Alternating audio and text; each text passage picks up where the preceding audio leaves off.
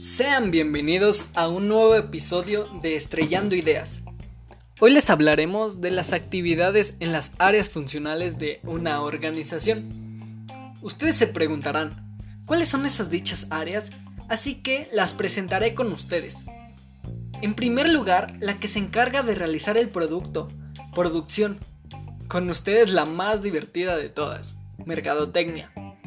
La que ocupa demasiado dinero, finanzas.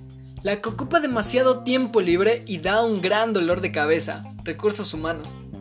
La que da un buen acabado final al producto y maquinaria. Calidad y sistemas. Bueno, para empezar a contextualizar a la audiencia, ¿qué es un área funcional de una organización? Las áreas funcionales de una organización son subdivisiones, las cuales están encargadas de cada parte que sostiene tu empresa y así funcione de la mejor manera posible y alcance las metas y objetivos al igual que la posición que buscas tener en el mercado. Ya que tengo su atención, ahora mencionaré cada una de las áreas y sus actividades más importantes que se realizan dentro de ellas. En el área número 1, producción. Su función principal es la transformación de materias primas en productos finales.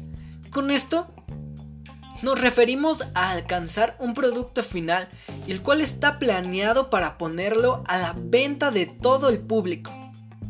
Su función número 2 es llevar un control de calidad, contar con un nivel de reducción de piezas erróneas y así crear lotes correctos y perfectos para la venta. La segunda área, mercadotecnia, su función principal es obtener ganancias, al mismo tiempo de satisfacer los requerimientos y necesidades del cliente. Su función número 2 es el Internet y las nuevas tecnologías. Se aplica el uso de los comerciales, el uso de las páginas web y de las redes sociales para promocionar de manera efectiva el producto o servicio a ofrecer para así captar la atención de los clientes en dichas redes. El área número 3, finanzas, su función principal es el presupuesto. Es el definir los costos de los insumos y la mano de obra para la elaboración de un producto. Su función número 2 son los impuestos, ya saben, liquidar pagas al gobierno por los bienes e ingresos económicos que tiene la organización. El área número 4 recursos humanos. Su función principal es la administración de personal, todo lo relacionado con los contratos y documentación de cada trabajador que tiene la organización.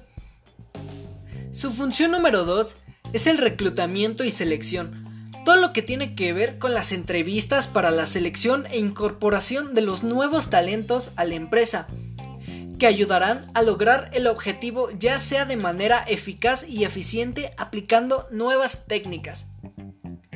El área número 5, calidad y sistemas. Su función principal es diseñar e implementar los procesos, de tal forma que satisfagan los requisitos de las NOM, normas oficiales mexicanas, e ISO, por sus siglas en inglés Organización Internacional de Normalización, por dar un ejemplo, la 9001 ya que todo debe tener un nivel exigente de calidad-precio para poder ser incluido en el mercado. Su función número 2 es realizar el mantenimiento correctivo, preventivo y predictivo en los equipos. Esto es para evitar algún problema y así evitar un atraso durante la producción y la pérdida de demasiado dinero. Con esto llegamos al final. Por ahora me despido, pero nos vemos en un siguiente episodio de Estrellando Ideas.